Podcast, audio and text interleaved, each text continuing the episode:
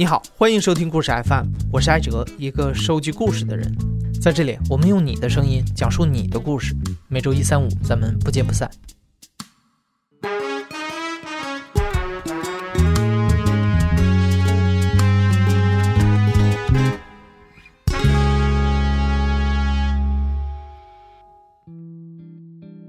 前段时间，我们故事 FM 团队有一次例会，我忘了当时在讨论什么，只记得当时大象公会的创始人黄长进老师也在场。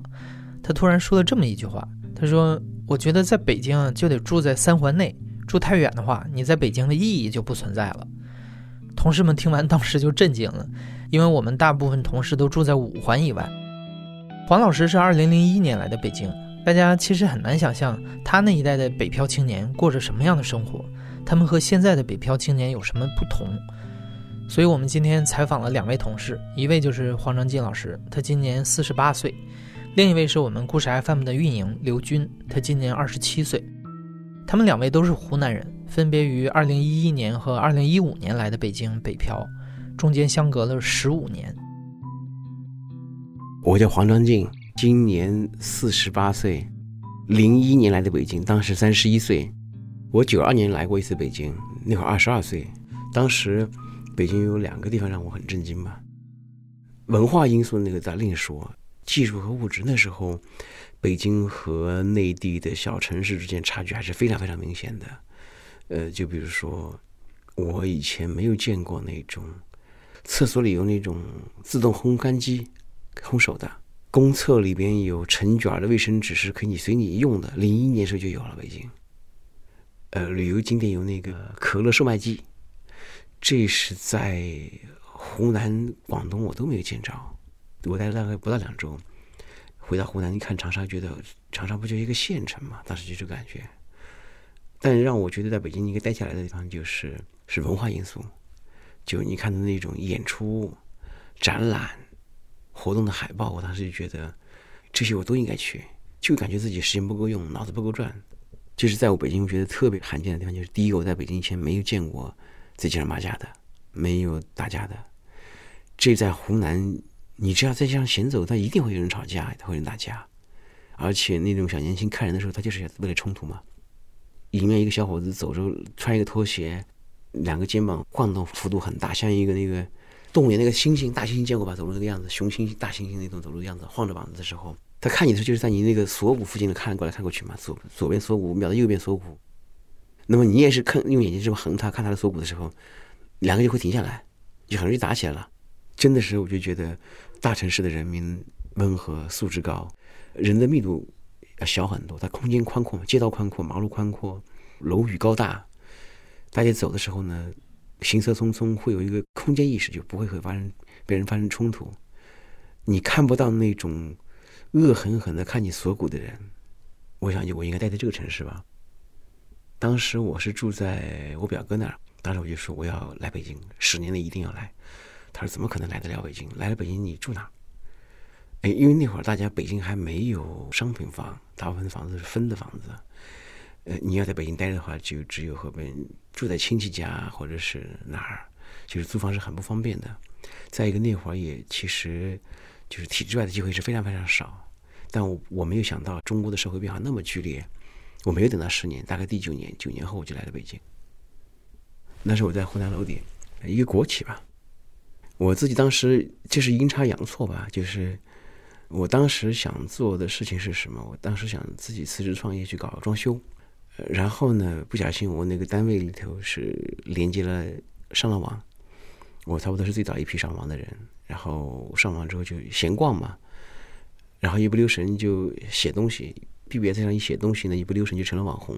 再然后就认识很多人，他们就说：“来到北京来吧。”我来北京的时候，当时是参加是这样的，就是中国青年报的聚会。当时就看那个报社的楼是很很一般，很一般啊，在北京。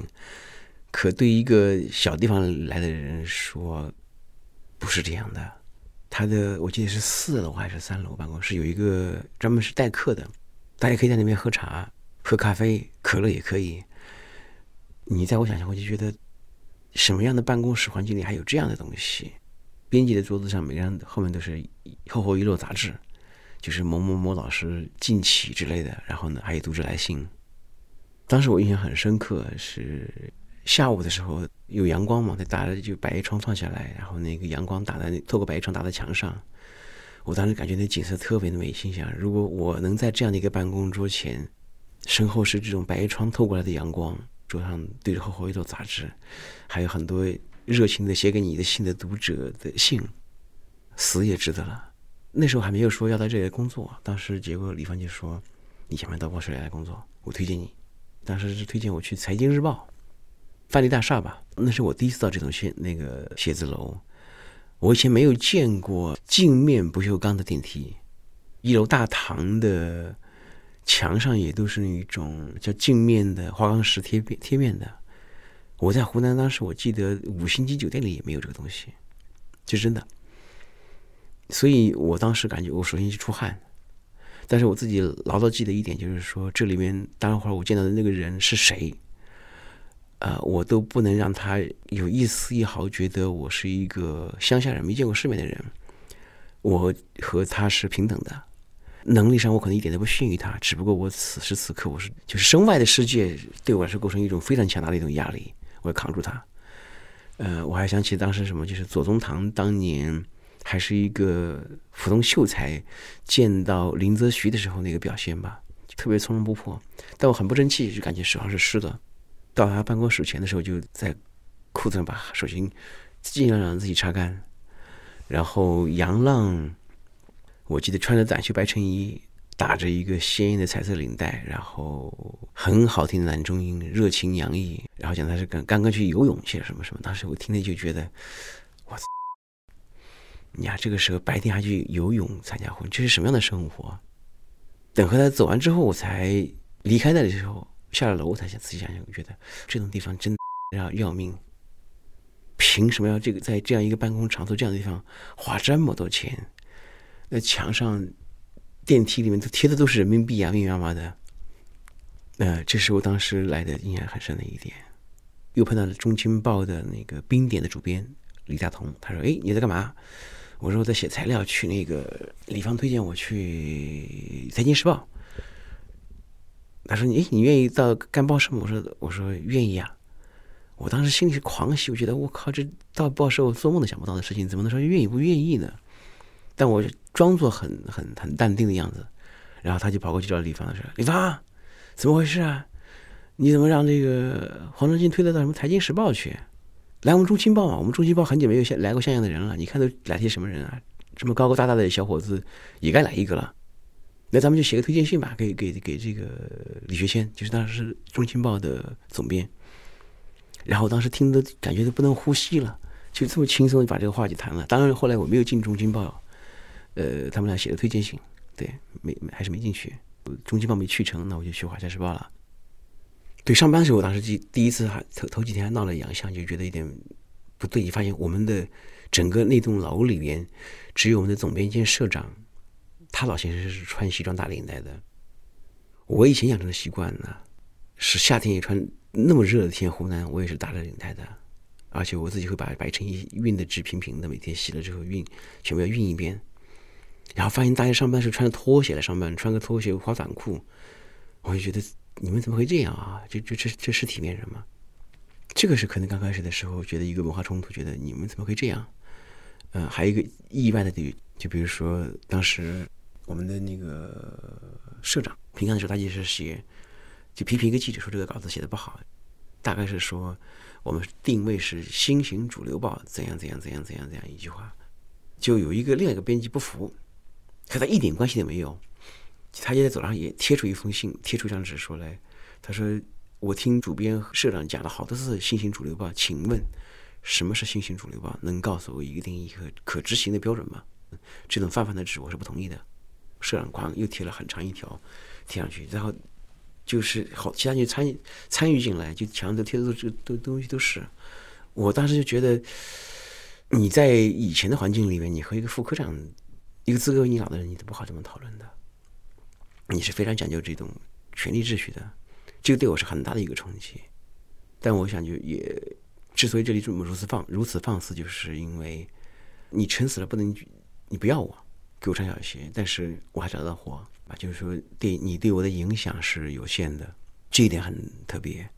那在过去的权力构架下，我的生老病死，我的一切都取决于权力的安排。那么他的能力考核是不透明的。那在这里的话，你的好与不好是有市场估值的。其实我自己不是不是特别清楚，我赶上那么好的一个时时光和一个机会。当时只是觉得是说到北京，第一个那个活对我来说很容易，第二个就是收入高很多。当时脑子算的账嘛是说，如果我很勤奋，大概有个五六千应该有。而在我们那儿的收入当时是还算好的，大概是属于一千的样子吧。我我收入来北京翻了五倍，再说第二年又翻了一倍，就是五千变一万，在后面一万二、一万四，后面慢慢一直往上涨。生活上我就觉得，第一个房租压力不大，第一、第二年的时候房租收入还不高那会儿。占我的工资的支出大概是五分之一的样子吧。呃，我在买房前的时候的房租是一个月一千，那个时候我是一万好几，零七年、零六年的时候。第二个，我觉得在北京这样城市生活的时候，你不能住的太偏。也许我可以住更好一点的房子，但贵的话我就可能接受不了吧。要是远的话，我就觉得那你在北京的意义就不存在了。你必须要通勤方便。所以我尽量是选在三环以里。那你像我的话，我是有机会的时候是不会错过任何那种讲座来跑的。那我甚至当时都是当时都有这样的想法，就是觉得北京人民，你们不知道你们自己生活在一个什么样的好地方，你们怎么可以这样对待你们自己的拥有的这些便利和资源？我自己我不我其实我是我当时想，我来北京头那一两年的时候，我的作息也是正常的，但是。我现在想回想不起来我的时间是怎么安排的，我是把同时几个人的事情就完成了。你比如说，北京二环、三环的立交桥、顺时针、逆时针我都记得，因为我把好多公共汽车车全坐过一遍。有时候晚上无事干，把四十四路顺时针一遍，然后回回过来反向又又站一遍。那白天的景色和晚上有差别，我也再看再看一看。我觉得这才是我的家乡。你说我回到湖南，我都觉得那是异乡。你最喜欢的东西在湖南找不到太多人跟你聊。在北京就完全两回事了，就是说，无论你是多离谱、多奇怪的一个人，在北京你都能找得到一个一个圈子，呃，完全和你志同道合。就是说，你要是说当时对北京不好的观感，这个我觉得我和我周围的朋友们是没办法去回答这方面问题的，因为这个城市带给我们的机会和眼界的增量，这是超过我们想象的。然后当时。北京的外地人还没有到到那个程度，北京人对外地人的抱怨也不多，也没有说北京外地人素质不好什么什么什么样的，就是大家是属于非常强的感觉到一种互惠阶段，大地裂开了一个口子，造山运动出现了，它给了无限的机会，它的开放性是越来越越来越强，但是最近这些年就发现前面是有一堵实实在在的墙，你被反弹回来了。明确的表现出你们这些是不受欢迎的，确实生活上不友好那一面就开始显现出来了。我后来在问我们自己同事的时候，当时就心里觉得我怎么怎么这么没心没肺，就觉得原来想你为什么住那么远，后来想你他的房租真他妈高啊！我买房之前的时候零七年，也是和几个哥们合租的，那下我都觉得有点不太愉快，就觉得怎么我才租一个房子，有的房间属于我的面积才十六平方米，就现在跟我住买房的是一个小区嘛。那是才一千多一点，那比我是我月收入的十分之一不到。今天，如果是想你十分之一不到的工工资，想租什么样的房，在哪个地方住啊？就这些年，突然就我我自己没有意识到，就小孩生活环境和我和我们不一样。我到北京来的引荐人李芳写过一篇文章，叫我发现北京越来越不友好了，就是非常感伤的讲，因为他是北京本地人，又是中基新报的人。你讲因果关系的话呢，比如说我啊、唐岩啊什么这些人，对，因为他的原因改变了命运。那么他说他再也没有这个能力创造这个奇迹了，就是那是时代的原因。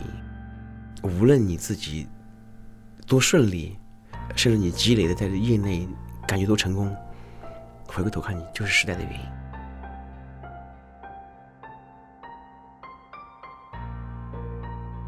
第二位讲述者就是我们故事 FM 的运营刘军姑娘，他二零一五年六月来的北京，这三年多以来，他做过四份工作，租过四次房子，现在他住在顺义区一个比机场还远的小区。我是湖南岳阳人，然后我就在岳阳读的大学，就是一直生活在我所在的那个小城市，然后小地方其实对工作的想象是有限的。所以我当时刚毕业的时候，我就参加了我们当地的一个机关的部门的考试，然后就进去了。那个单位真的特别好，在洞庭湖边上，山清水秀，每天我可以走路上下班，然后那个食堂也特别棒，离家又近，所以是一个非常理想状态中的工作环境。但是那实在是太不符合我。的性格，或者说我对工作的理解了，就是你想知道你十年后什么样子，你就看比你大十岁的人，他们是个什么状态。我当时是在机关办公室工作，就是主要是处理一些文件类的工作。我刚来的时候经历了我们那一次换局长风波，后来来的一个第二任局长，他中午休息的时候会选择去那个休息室打一会儿乒乓球。然后那个乒乓球是一个自动发球机，球打出去不就散的一地都是吗？平时的时候就会是副局长或者是办公室主任去陪着他打球，然后帮他捡球。这种事情其实说白了都轮不到我这种小咖位的小喽啰。但是某个中午，众多副局长和办公室主任都不在，反正我就给局长倒了一杯水之后，我就很自觉的留下来去帮他捡球。就是捡完了一会儿乒乓球之后，我回家就当时自尊心特别受挫。其实我回去我吃晚饭跟我爸妈讲这件事情的时候，我爸妈都觉得这么一个好的表现的机会落到你身上了，你回来哭。就是我真的讲着讲着我就哭了，我说凭什么让我给他们捡球？凭什么让我给他捡球？没过多久我就离职了。机关单位的工资是很低的，两千三百块钱的样子。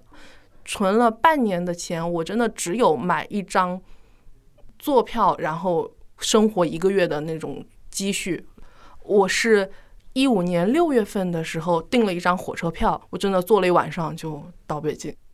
就可能别人选择北京是一个富有意义的或者重大的决定，但对我来说其实是无所谓的。我只是想要去外面，然后去哪个城市。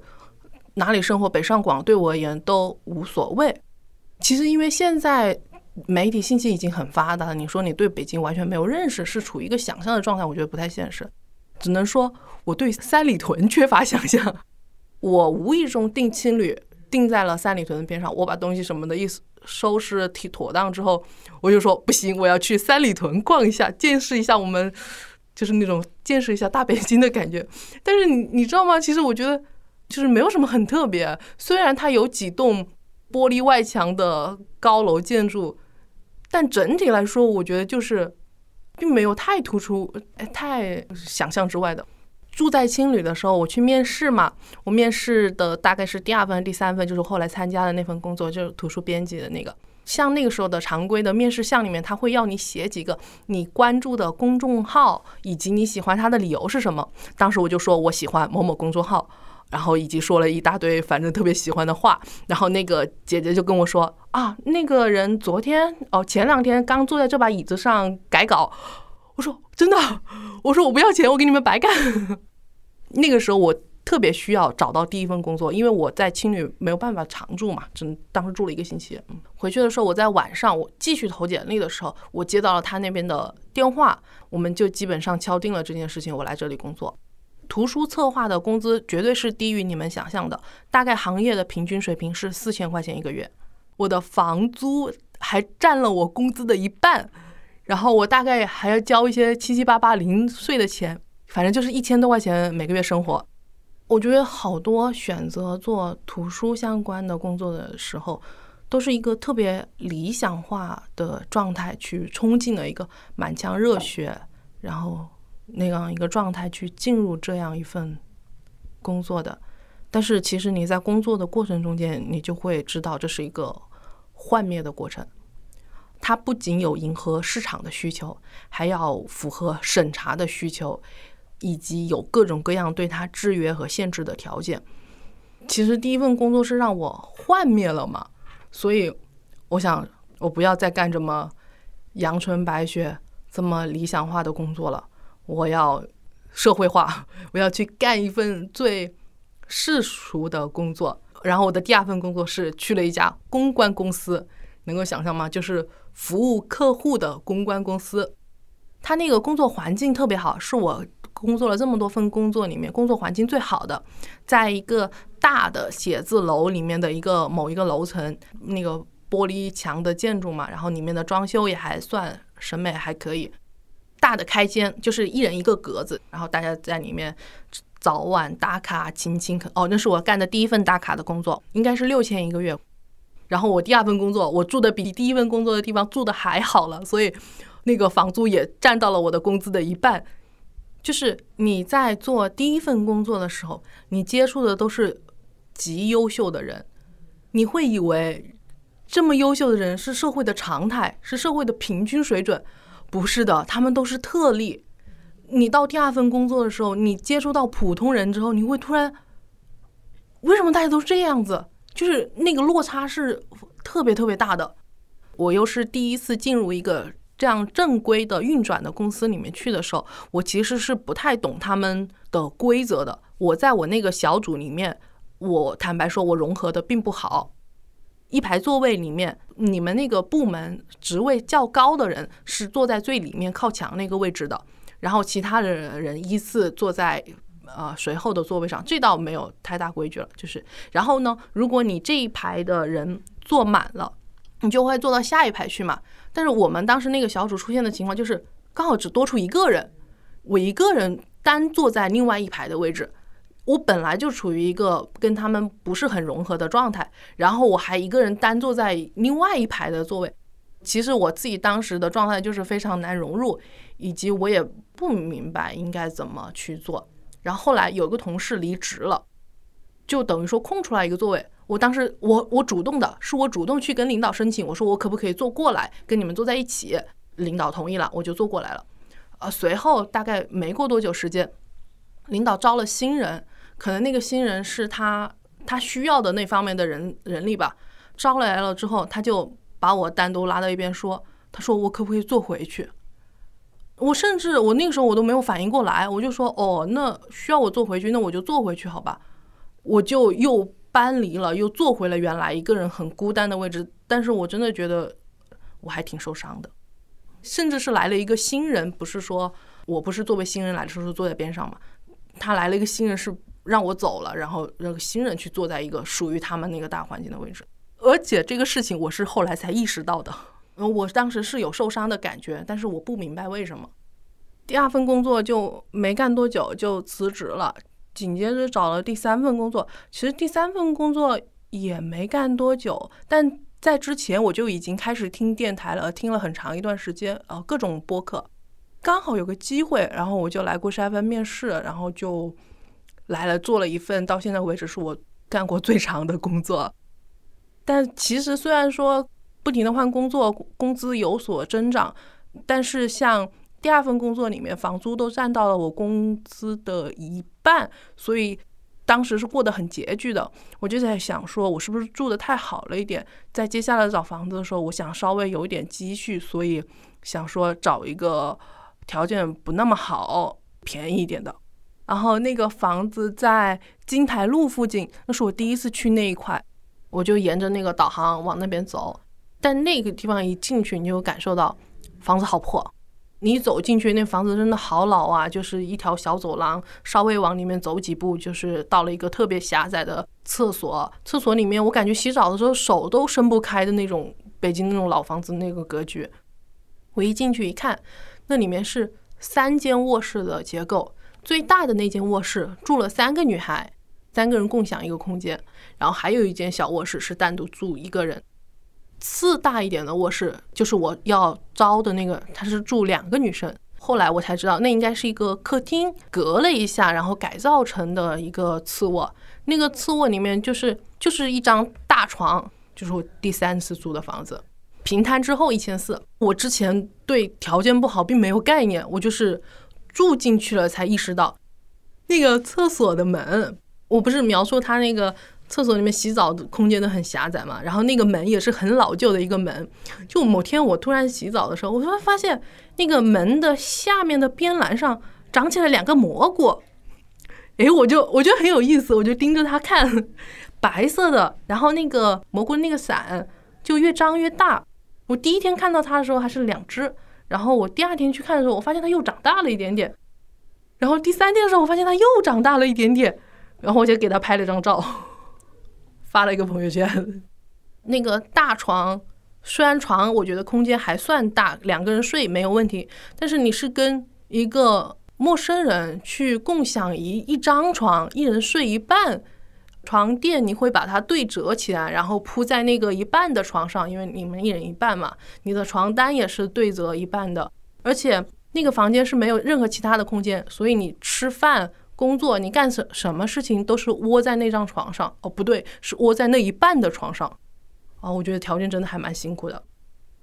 我就没有想过要找我爸妈要钱，我希望能够。即使我来北京，也是花我自己的钱。我属于那种我不会诉诉苦的。我觉得这事情是我自己想干的，我就要自己承担、自己负责、自己负担。但是我爸妈有，我爸有曾经提供过我一次帮助啊，但是那是额外的情况。就有一次我手机被偷了，哇，那那真的是我最难过的、最伤心的一次了。我来北京用的那台手机是我大学刚毕业买的，已经过了四年了嘛。我觉得它差不多到寿终正寝的时候了，所以我下了好大的决心，而且是用分期付款的形式重新换了一台手机。但是就一个月，我就在某一天下班的时候路过金台路的地铁站就被偷了。大概我只走了三米，我就意识到我的兜里的手机不见了，然后我马上就反应过来，我就往四周看嘛，以及我还找旁边一个路过的人路人，我说你可不可以借我手机，我打个电话。就我打第一个电话的时候，它是属于。通了，但是没有人接。当我打第二个的时候，就已经关机了。我觉得那个小偷就站在边上看着这一切的发生，我真的很生气，我不能原谅那个小偷。即使你年底了，你的业绩有问题，你生活很艰难，谁生活不艰难呢？这是我自己的劳动所得，是我自己赚工资，我自为自己买的手机，而且我很需要它，而且我还是用分期付款买的。所以你知道吗？我被偷了之后，我还还着那个账单。但那个手机在别人的手上，我还去报警了。但是那个报警那个小哥，虽然他用很礼貌的态度接受了这个案子，但其实很直白的讲，就是你在北京报警是没有用的，那手机就找不回来了。我动过想离开北京的念头，是因为我想开始换，我是不是要换一个城市生活了？我已经在北京待了四年了，我是不是要去下一个城市？但是不是回家？我并不觉得小城市的生活糟糕，我只是说那不是我想要的。我对目前的状态是很满意的。我现在新租的那个房子，哇！我租房子第一件事情，我就是买了一个床垫，还买了一个蛮蛮好的床垫的。我觉得你们租房会买床垫吗？我每天睡在那个床上，突然有一种腰就舒展开来的感觉，觉得好舒服呀。然后我还养了一只猫。前几天不是北京下雪吗？我说我走的时候，我就把我卧室的窗帘拉到最大。我卧室有个落地窗，我就留给小猫看雪。来到办公室之后，办公室里面有面窗，也是对着那个河的。突然那个雪越下越大了，纷纷扬扬的。然后那一刻，我站在那个窗前看着外面的雪，然后我突然想到，我给小猫也拉开窗帘，留给它看雪。我们在同时看同一场雪。会觉得好美好啊，好满足啊！我觉得那是我现在的生活状态耶，觉得蛮好的。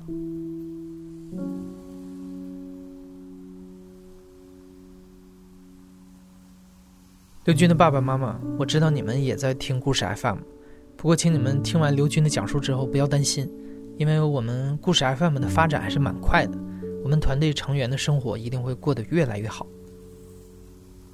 你现在正在收听的是亲历者自述的声音节目《故事 FM》，我是主播艾哲。本期节目由刘豆制作，声音设计孙泽宇。你有没有到大城市里飘过？你的生活状态又是什么样的？欢迎在评论区里和我们聊一聊。感谢你的收听，咱们下期再见。